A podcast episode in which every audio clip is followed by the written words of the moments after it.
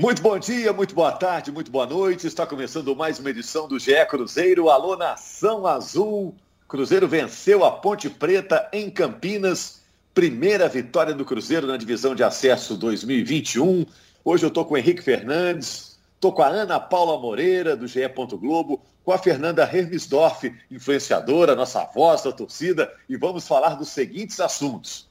O Moza, o novo técnico, já começou a vencer a resistência de parte da torcida. O jogo de ontem foi importante para isso.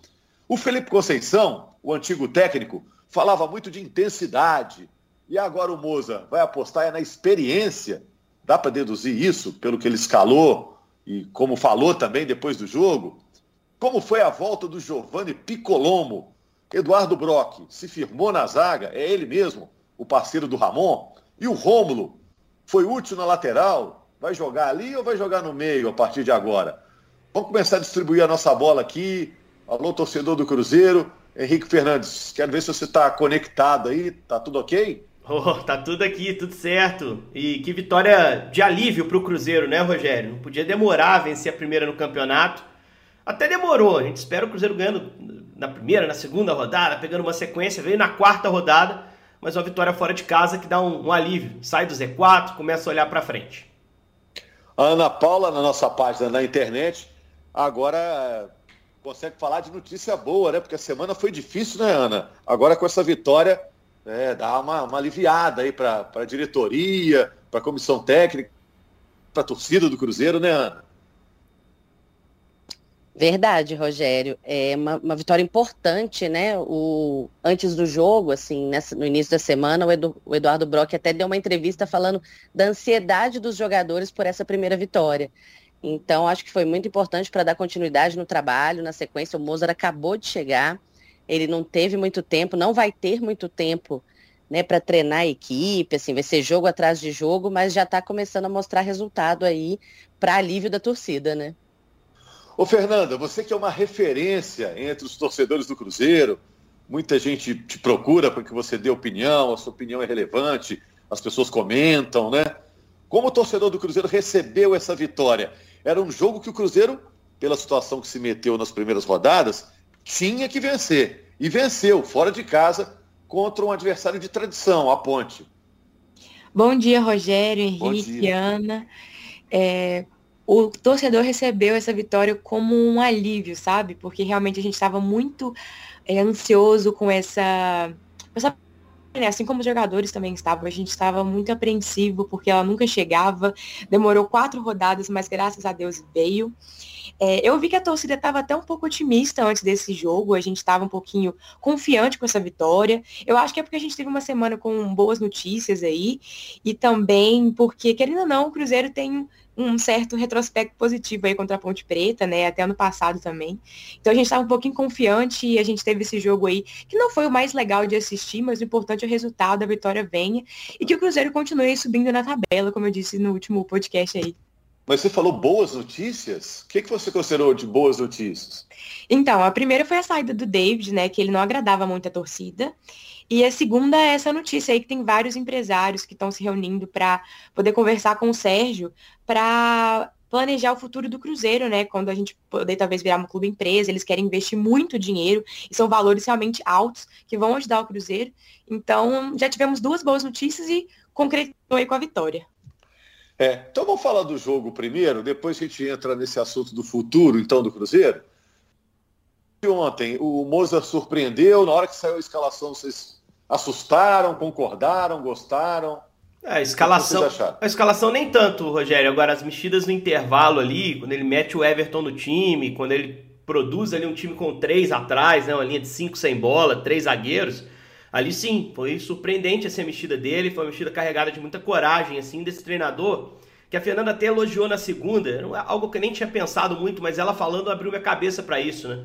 O Moza não tem medo de mexer. O Moza, se ele não tá gostando, ele vai lá, saca, bota um outro cara. Algo que irritava um pouco o torcedor e até a gente também da, da crônica, quando via o Felipe trabalhando. O Felipe às vezes dava sequência demais a um time que dentro do jogo não parecia que ia se acertar sozinho. O Moza não tem isso. E eu acho que a mexida dele no intervalo, quando ele espelha o sistema de jogo da Ponte Preta, né? Ali eu acho que ele conseguiu ganhar um pouco mais de terreno e conseguiu trazer o Cruzeiro para o jogo. O primeiro tempo foi horrível. Acho que o primeiro tempo foi muito fraco. Os dois times com muita dificuldade para construir jogadas, para sair jogando desde trás. Cruzeiro até com meias técnicos interessados, tentando entrar no jogo. Marcinho e Giovanni se alternando na chegada à frente. O Flávio como um primeiro volante, né? Um meio-campo que tem muito passe, pouco poder de marcação, mas que não precisou marcar tanto a ponte, porque a ponte com três zagueiros uh, desde o início do jogo tinha dificuldade para sair lá de trás, não parecia um esquema pouco treinado pelo Gilson Kleiner. E o Cruzeiro usufruiu disso, mas não conseguiu usufruir ofensivamente. Então o jogo teve pouca chance, um jogo com muitas sinalizações de média, de longa distância, até brinquei na transmissão no Sport TV. É, eu disse foi o Campeonato Brasileiro de chute de fora da área esse primeiro tempo, porque ninguém conseguiu levar a bola para a posição de chute dentro da área. E acho que essa falta de profundidade de um time do outro puxou o jogo para baixo no primeiro tempo. No segundo tempo, quando o Moza faz esse espelhamento da, do sistema do, da ponte, o Cruzeiro consegue acionar melhor o seu meio-campo, né? E aí você vê uh, o Marcinho mais uma vez sendo decisivo na minha visão. A bola lançada para o Bruno José era até uma outra intenção de jogada no lance do gol. Ele queria dar na direita para o Bruno já girar e ter campo para correr sem marcação. A ideia era essa. Só que a bola fica muito em cima do Bruno e o Bruno arruma uma solução excelente. É um atacante muito chato, o Bruno José. É um cara que conduz essa bola pertinho do corpo, que não é de dar pancada, ele gosta do chute colocado. E ele conseguiu, assim, fazer o gol do Cruzeiro. Um gol que, que deu ao Cruzeiro conforto para enfrentar um adversário desacertado, um adversário que vem numa temporada muito ruim. A ponte é tradicional, mas o time desse ano é muito fraco, Rogério. Cinco vitórias só, três fora de casa, só duas jogando em casa, não ganhava mais de um mês, segue assim. Então o Cruzeiro, quando fez 1 a 0 ali, encaminhou bem seu resultado, conseguiu proteger bem. Ah, as mexidas que o Moza ia fazendo iam dando fôlego ao time. E acabou que, que esse 1 a 0 aí tem que ser celebrado muito pela atuação do segundo tempo, pela leitura do seu treinador, por mais um lampejo importante do Marcinho e mais um gol do Bruno José, que eu acho que é um atacante útil, é chato, ele incomoda. E ele soube fazer a jogada no tempo certo para abrir o placar e definir a vitória do Cruzeiro. É, depois que o Cruzeiro fez o gol, realmente a ponte ameaçou muito pouco, né? O Cruzeiro, o torcedor vai concordar, não foi brilhante nesse jogo, mas a ponte ainda, vamos dizer que a vitória foi merecida, né? Agora, olha só, Ana, é, ele apostou, o técnico, né, o Moza, apostou no Brock como zagueiro, já tinha jogado na partida anterior, na volta do Giovani, o Rômulo mantido no time, é, o Ariel Cabral já apareceu no banco, na entrevista coletiva, ele elogiou o Marcelo Moreno. Acho que é um técnico que vai querer um time mais experiente, com mais idade, né? É uma aposta diferente em relação ao Cruzeiro do ano passado e o Cruzeiro do Felipe Conceição. Você entende assim? Eu acho que é isso mesmo, Rogério. É uma coisa importante que o, que o Moza já chegou fazendo na toca é de agregar o elenco do Cruzeiro, né? O Felipe Conceição tinha afastado alguns jogadores, né? Não Isso. tinha interesse em contar com alguns desses jogadores. O Ariel Cabral é um deles, né? Que você citou aí. E o Moza chegou com uma outra mentalidade, assim, ele trouxe o elenco de volta. Ele até falou disso na, na entrevista coletiva, quando ele disse que a gente contrat, ele contratou jogadores dentro do, do elenco. Foi o que ele fez, assim. É. Ele resgatou. Oi. E eu esqueci de falar, ele, ele já disse que quer contar com o Henrique, que está se recuperando, né? Sim. O Marcinho, que estava mais saindo do que, do que ficando, ficou também, está sendo titular, né? Desculpa te interromper.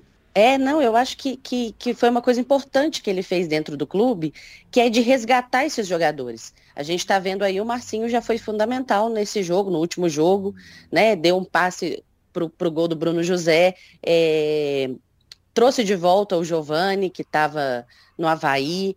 É, então, isso é importante. O campeonato, a Série B, é um campeonato longo, né? Que, que tem muito, muitos jogos, tem suspensão, tem lesão. Ele já falou isso, ele precisa de um elenco grande também. E, e foi o que aconteceu. Ele precisou mexer no time durante o jogo. O Henrique falou aí muito bem, o primeiro tempo não foi bom. Né? Nenhum, nenhum dos dois times conseguia ali chegar ao ataque com, com sucesso, ele muda o time, ele mexe dentro do, do, jogo ali, muda o esquema de jogo, consegue fazer o gol e consegue uma vitória importante. Então eu acho que ele chegou com essa mentalidade de agregar os jogadores, agregar o time e contar com essa experiência de jogadores importantes que ele já falou também. É uma mescla de um time experiente com um time jovem. E, e ele quer usar esses jogadores mais experientes de exemplo para esses jovens jogadores aí que estão chegando no Cruzeiro. Acho que, que pode dar certo, assim, já começou dando. É, ele falou na coletiva, né, que os mais velhos estão sendo exemplares, né?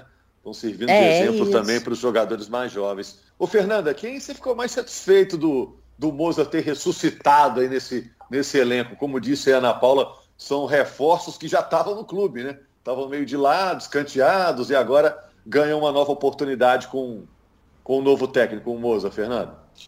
Para mim é definitivamente o Marcinho, porque ele foi minha contratação preferida, assim, é, na, na última temporada. Eu gostei demais, aliás, dessa temporada, né?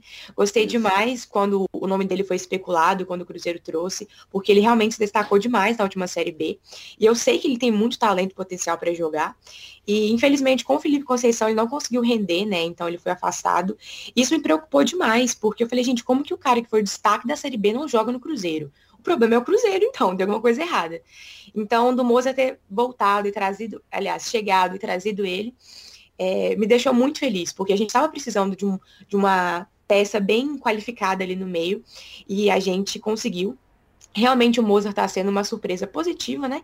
Tá um pouquinho cedo para poder definir um trabalho e tal, porque foram apenas dois jogos, mas mesmo assim ele tá assim, é, cativando a torcida um pouquinho por pouquinho. Espero que a gente não se decepcione uhum. lá na frente.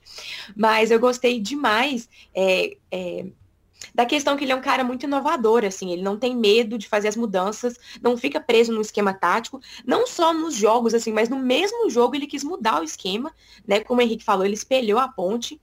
E isso é muito bom para a torcida. A gente estava um pouco irritado com essa questão do Felipe Conceição, né? De sempre insistir em certos jogadores, em certo esquema. Não funciona, ele não está nem aí. Então o Moça está sendo uma, uma uma surpresa positiva aí pra gente. Então, vamos aguardar aí para ver como é que vai ser, porque a gente precisava dessa ousadia mesmo. E eu acho que a Fernanda, a Fernanda faz bem segurar a empolgação, Rogério, porque se a gente voltar um pouquinho no tempo, teve um momento que o Felipe estava bem no Cruzeiro, né? Felipe teve um momento que parecia ter achado um caminho. O time parou de tomar Felipe gol. Conceição. Exatamente. Parou de tomar gol. O time conseguiu se classificar ali para a semifinal, que era algo que se exigia. Se classificou até com certa tranquilidade. Ganhou o clássico contra o Atlético, né? Então Felipe, ele, ele, esse desgaste foi sendo gerado com o tempo. Então o Moza tem que continuar construindo esse, essa relação com o torcedor, tijolinho a tijolinho. Mas por mais que não tenha havido tempo para o Moza implantar as ideias dele com calma, dentro de CT, com treinamento, é, sessão completa, contando com todos os jogadores, ele ainda está montando esse elenco, né? Aos pouquinhos ele está escolhendo os caras que ele vai contar, né? É, recebeu o Ariel, recebeu o Giovanni de volta, então ainda não conseguiu ter uma semana de treino com todo mundo à disposição. Mas mesmo não tendo tido esse tempo, já tem muita impressão digital dele nessa reação aí de, de dois jogos sem derrota, que era o primeiro passo para iniciar uma reação no campeonato, e agora a primeira vitória, né? Essa mudança do esquema tático, muitas escolhas individuais, né? Você puxar o Rômulo para lateral, um troço que a gente não pensava. Pô, como é que você abre mão do Rômulo no meio-campo? Ele é um dos caras mais regulares, um dos caras mais confiáveis desse time. Bom, agora você tem o Giovani para jogar por ali, está recuperando o Marcinho, o Rômulo já pode ser útil em outro setor. Daqui a pouco volta o Cáceres, o Rômulo pode voltar para o meio. Então é repertório que ele está conseguindo gerar. Acho que o Giovani é um cara que pode ajudar, sentir ele mais é, fisicamente melhor em comparação ao ano passado.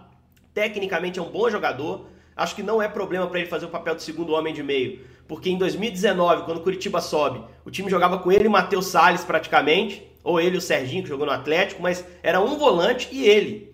E ele deu muito conta naquela época, foi um dos destaques dentro da Série B. E é o período que o Moza conhece ele, né? O Moza era treinador da base do Coxa, ele falou, conheço o cara, trabalhei no Curitiba, ele estava lá e sei que pode ajudar. E acho que pode, né?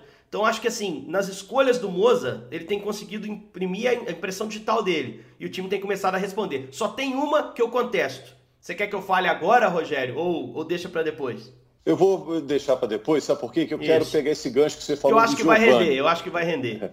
Você falou Oi, do gente. Giovanni e a Fernanda falou do, do Marcinho. É, eu, eu só pensando... queria ah, falar, falar, mas eu esqueci dois pontos positivos também do Mozart que eu esqueci de pontuar, que eu também gostei. A primeira foi que na entrevista ele falou que ele joga muito em relação ao outro time.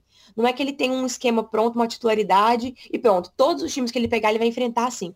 Ele quer enfrentar os times baseado na outra equipe mesmo. Então ele vai é, montar o Cruzeiro a cada jogo. Isso é muito interessante. E a outra coisa foi a comemoração dele no gol. Porque ele ficou muito feliz mesmo, ele demonstrou aquilo ali, ele estava vivendo aquele jogo, e é muito legal a gente ver isso. Porque, infelizmente, com o Felipe Conceição, era uma apatia, por exemplo, já perdendo e ganhando, era a mesma cara, sabe? Eu acho que é legal quando o treinador tá vivendo o Cruzeiro com a gente. Eu acho que ele representou bastante o sentimento da torcida naquele gol, então eu acho muito legal. É, hoje em dia a gente não vê o técnico treinando a equipe, né? Em virtude da pandemia, a gente não está podendo acompanhar o treinamento como se acompanhava no passado.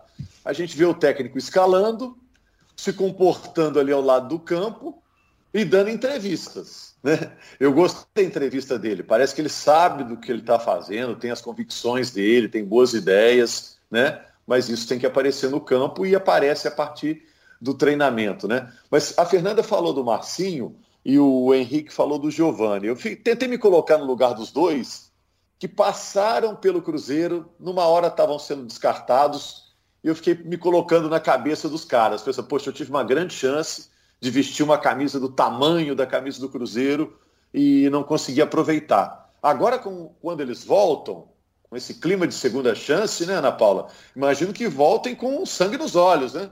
É assim, poxa, Agora eu não posso deixar passar essa, né? Eu já sei que é passar por aqui, quase, quase deu errado, eu, eu tenho, se não der certo agora, não vai dar mais, né? Você não acha? Ah, com certeza. É, é, é, eu acho que a chance até de mostrar que quem descartou eles, né, lá atrás, estava errado. Os já voltaram com sangue nos olhos, como você falou, querendo mostrar o futebol, querendo mostrar o melhor deles.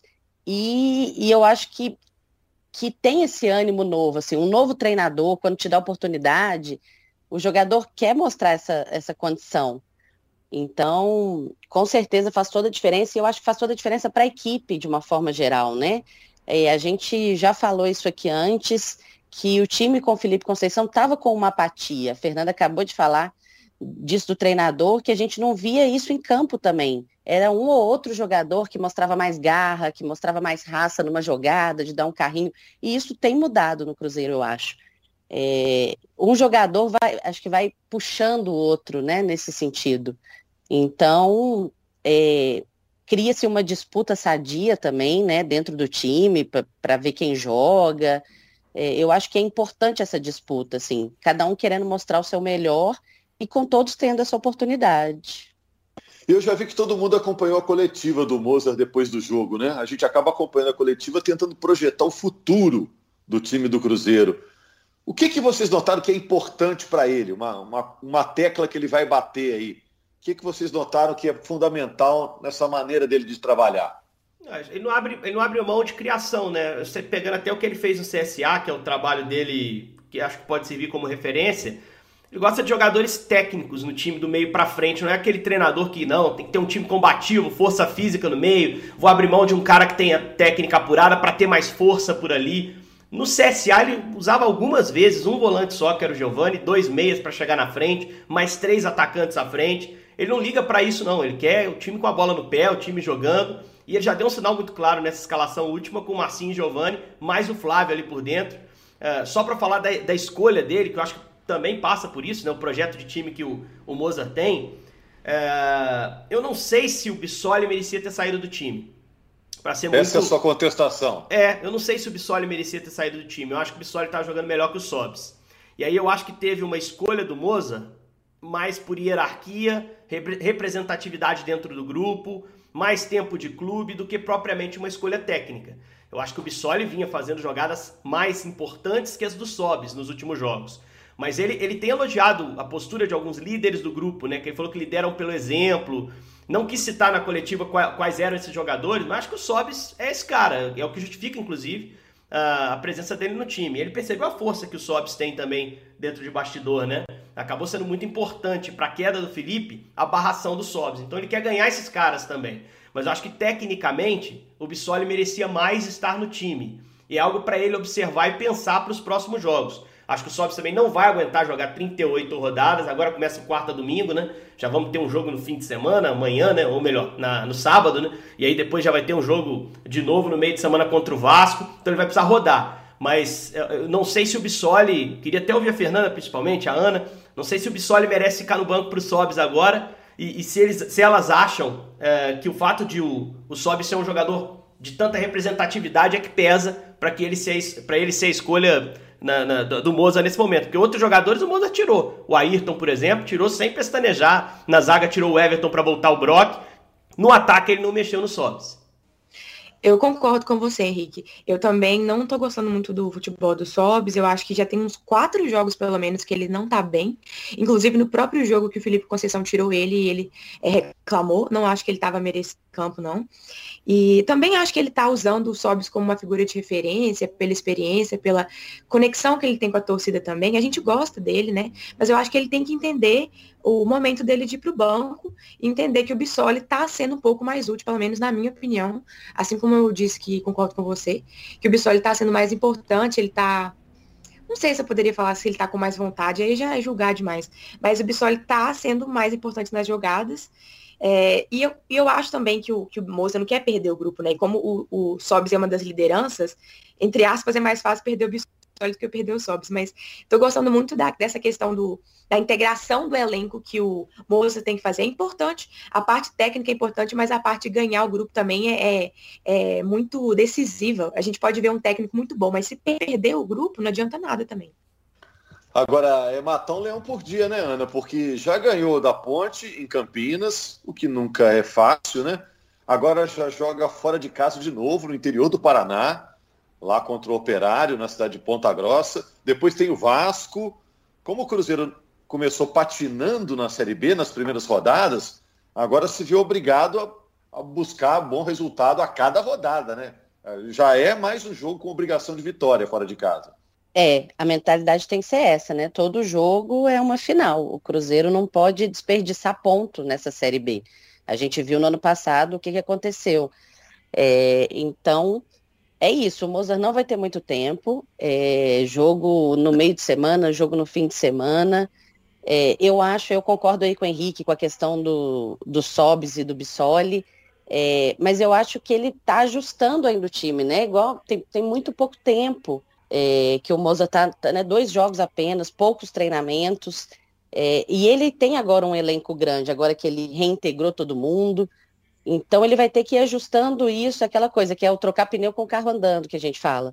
Ele vai ter que ir ajustando isso durante o campeonato, durante os jogos, e não tem muito tempo para treinar, para fazer testes, vai testando durante as partidas, né? E ele vai ter ainda que fazer caber aí o Marcelo Moreno nesse time, né? Que ele já falou que pretende usar o Marcelo Moreno, ele vai ter que aí ajustar. Então, como também são muitos jogos, eu acho que vai ser isso, assim. Um, um jogo aí vai ter, um vai ter outro, uma oportunidade, no jogo seguinte ele descansa um jogador e, e, e coloca outro para jogar. É, ele vai fazer isso de acordo com o adversário também, igual a Fernanda comentou aí, ele já falou isso.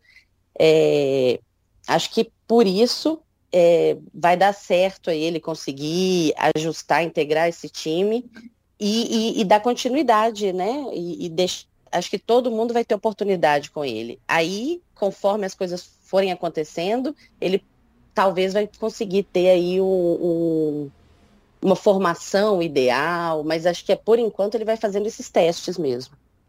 Bom, para fechar, gente, é, como é que está essa história do Cruzeiro é, clube empresa. É, o presidente ficou empolgado agora que começou a tramitar e avançar é, no Congresso a questão do clube empresa. O que, que vocês sabem desse futuro do Cruzeiro em relação a esse assunto para tentar tirar o Cruzeiro dessa situação econômica calamitosa que está? É, não é uma ideia, é uma ideia que não é só do Cruzeiro, né? Aqui mesmo, em Minas, o América tem. Diz até que, mais adiantado. É, né? diz que tem investidores prontos para investir num projeto de futebol. A gente sabe que no Rio o Botafogo também trabalha da mesma forma. E aí, com contextos diferentes, Botafogo e Cruzeiro como a única chance de sobrevivência o América como um projeto. É. Eu acho que uma coisa é o, é o, empresário chegar e falar assim: não, eu ajudo. Você ainda não sabe as condições que ele vai colocar. É, a outra coisa é quando a, a, o projeto está para sair do papel e depende do depósito dele, depende do investimento. Então eu não, não, não me empolgo muito com esse tipo de coisa, eu prefiro ter muito mais calma para esperar a coisa avançar. Eu acho que você fazer um projeto de sociedade anônima, eleger ali depois um, um CEO, um CEO, né, um cara para cuidar do projeto de futebol, tira poder do presidente. O perfil do atual presidente do Cruzeiro é de centralizar um pouco mais as decisões, uh, é de confiar um pouco mais na avaliação dele em relação ao futebol do time, das escolhas dele. Eu não vejo um contexto tão favorável para o Cruzeiro virar SA a, a curto prazo, não. Isso não é salvação, né, Rogério? No ano passado a gente viu o Figueirense cair, há dois anos a gente viu ter um, um, um motim lá dos jogadores, uma greve geral dos jogadores que nem entraram em campo contra o Cuiabá, e era o SA que conduziu o clube. Era um grupo de empresários, o futebol dissociado do clube.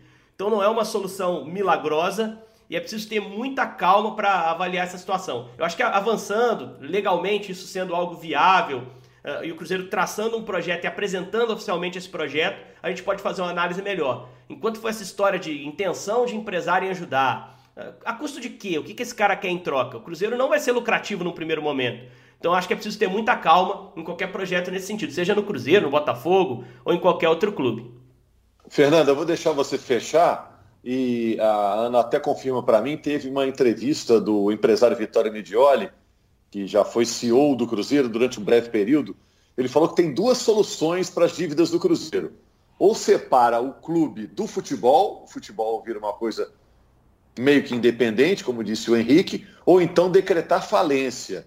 É, é, são, são palavras que tornam a situação ainda mais dramática, né, Fernanda? Mas, por outro lado, é uma luz do fim do túnel, né? Dá para aparecer, ó, solução tem, né? Tem que ter coragem para tomar, né? É, então, essa uma dessas soluções aí dele de refundar o clube, de começar lá da terceira divisão do Campeonato Mineiro, isso aí eu não sou muito a favor, não, assim, não, não posso falar pela torcida inteira, eu acho que cada um tem a sua opinião, é um assunto muito polêmico, mas eu não consigo imaginar o Cruzeiro voltando lá do começo, se tem essa outra possibilidade de solução, né, que seria separar o futebol do clube. É, eu, eu concordo com o Henrique também, não dá para falar que, ah, vai resolver todos os problemas, vai ficar tudo bem e lindo, não dá, mas a gente está vivendo uma crise muito muito pesada, né? A gente está com muita dívida que está gerando punição. Eu realmente quero ver como que o Cruzeiro vai pagar essas dívidas aí, do Arrascaeta, do Denilson principalmente. É, mas como a gente está num momento tão sombrio, eu acho que a torcida acaba se apegando mesmo a cada luzinha no fim do túnel, a cada pequena esperança que aparece, porque senão a gente vai surtar, né? Então, eu tento ver de uma maneira positiva esse novo projeto aí, se realmente der certo. É, como o Henrique falou também, não dá para saber qual é a intenção desses empresários, mas vários deles né, se dizem cruzeirenses, então, apesar que não dá para confiar tanto nisso. Mas eu espero que eles tenham uma boa intenção, sim. É claro que no momento eles não vão ter lucro no começo, mas eu acho que pode ser possível, eu acho que o Cruzeiro pode se reerguer, porque a gente tem uma torcida gigante, uma torcida que é muito apaixonada e que a gente não vai desistir desse time, né? A gente. Falaram que a gente é é, e assumir quando o Cruzeiro caísse para a Série B, a gente está aqui. Se acontecer uma tragédia de ir para a Série C, que em nome de Jesus não vai acontecer, a gente vai continuar aqui, porque a gente ama esse clube é, incondicionalmente. Então, eu acho que a união da torcida com, com dirigentes que, que a gente espera que consigam ser humildes, de entender o momento e tal, e outros empresários ajudando, a gente vai reerguer esse clube sim. Então, eu estou um pouco otimista, um pouquinho mais otimista com o futuro do Cruzeiro do que eu estava algumas semanas atrás. Eu espero mesmo que dê tudo certo. Palavra da Fernanda, que é representante da torcida aqui no nosso podcast. É, Ana, também para você encerrar sua participação, a gente tem que ficar de olho em que no Cruzeiro nesse fim de semana? Você está perseguindo que tipo de notícia, Ana Paula? É, bom, vai ter, continuando aí nessa, nessa questão do, do clube empresa, né, e do investimento de empresários, vai ter uma reunião aí com com o Sérgio, presidente, e esse grupo de empresários na próxima segunda-feira, que eles vão discutir aí essas questões, né, do que, que pode ser feito do Cruzeiro, é, tem essa ideia de transformar em sociedade anônima, né, teve realmente do Vitório Medioli, que já foi CEO do clube, e, e ele fala dessa ideia, né, de transformar o clube em sociedade anônima, então eu acho que além do jogo, tem o jogo aí no sábado com o Operário, né? Vamos ficar atento no que tá, vai acontecer aí dentro de campo. O Cruzeiro vai em busca de mais uma vitória para se afastar mais ainda da zona de rebaixamento. Mas fora de campo tem essa questão aí dessa reunião com os empresários e vamos ver o que, que vai sair daí. Valeu. Henrique, a tendência é ser um jogo ainda mais difícil, esse contra o, o Operário lá? É, o Operário é muito mais time que a Ponte, Rogério. Eu falei aqui quando analisava o jogo que a Ponte é um adversário duro pela tradição. Difícil jogar em Campinas, apesar do. A Fernanda acho até que citou, o Cruzeiro ganha muito jogo lá em Campinas. assim. A Ponte não Isso. é um dos maiores problemas para o Cruzeiro. Teve goleadas. Agora são, agora são, sete vitórias contra cinco em Isso. Campinas, em cima da Ponte. É, o Cruzeiro bateu na Ponte à vontade ao longo dos últimos anos aí, jogando em Campinas, mesmo a Ponte sendo tradicional. O time da Ponte ano é ruim, o time do Operário é bom. O time do Operário do Matheus Costa é bom. É, é, é, uma sequência daquele time que jogou com o Cruzeiro na reta final da Série B. Vocês lembram? Um jogo polêmico, um gol do Pedro Quem mal anulado, uma discussão danada. Foi um jogo ali de, de salvação do Cruzeiro contra o rebaixamento e que tirou o Operário da briga pelo acesso naquela ocasião. Mas deu, deram sequência a esse trabalho, também no Paranaense. Iniciaram a Série B ganhando do Vasco em São Januário. Uh, o Cruzeiro, aliás, passou o Vasco com essa vitória. Né? O Vasco também não vive um grande momento. Mas eu acho que é um, um teste bem mais difícil. Só que no ano passado, quando o Cruzeiro foi lá, deu bom. Estreia do Filipão, ganhou o jogo lá por 1 a 0 Então vai tentar repetir esse resultado. Se vier com um empate, olhando o adversário, o campeonato, não é um mau resultado, mas tem que trabalhar para ganhar, porque já está devendo na tabela de classificação, né, Rogério? Vamos ver qual vai ser o time que o Mozart vai colocar em campo. Ele não quis falar sobre o time que vai pôr em campo, porque faltava muito tempo para o jogo. Vai ter pouco tempo para preparar a equipe mas acho que pode ser uma equipe forte para competir bem. Eu acho que o que a gente pode esperar desse Cruzeiro do Mozart agora a curto prazo é competir bem, é não, não fazer uma partida muito abaixo, uh, eh, para que ele possa ter tempo para ir construindo devagarzinho uh, as ideias que ele tem para esse Cruzeiro. E na segunda, aqui no GE Cruzeiro, vamos falar do que aconteceu do jogo entre Operário e Cruzeiro pela Série B. Valeu, Henrique. Valeu, Ana Paula. Valeu, Fernanda. Obrigado. Obrigado a você, torcedor do Cruzeiro. Valeu, Nação Azul. Estamos de volta na semana que vem. Um abraço.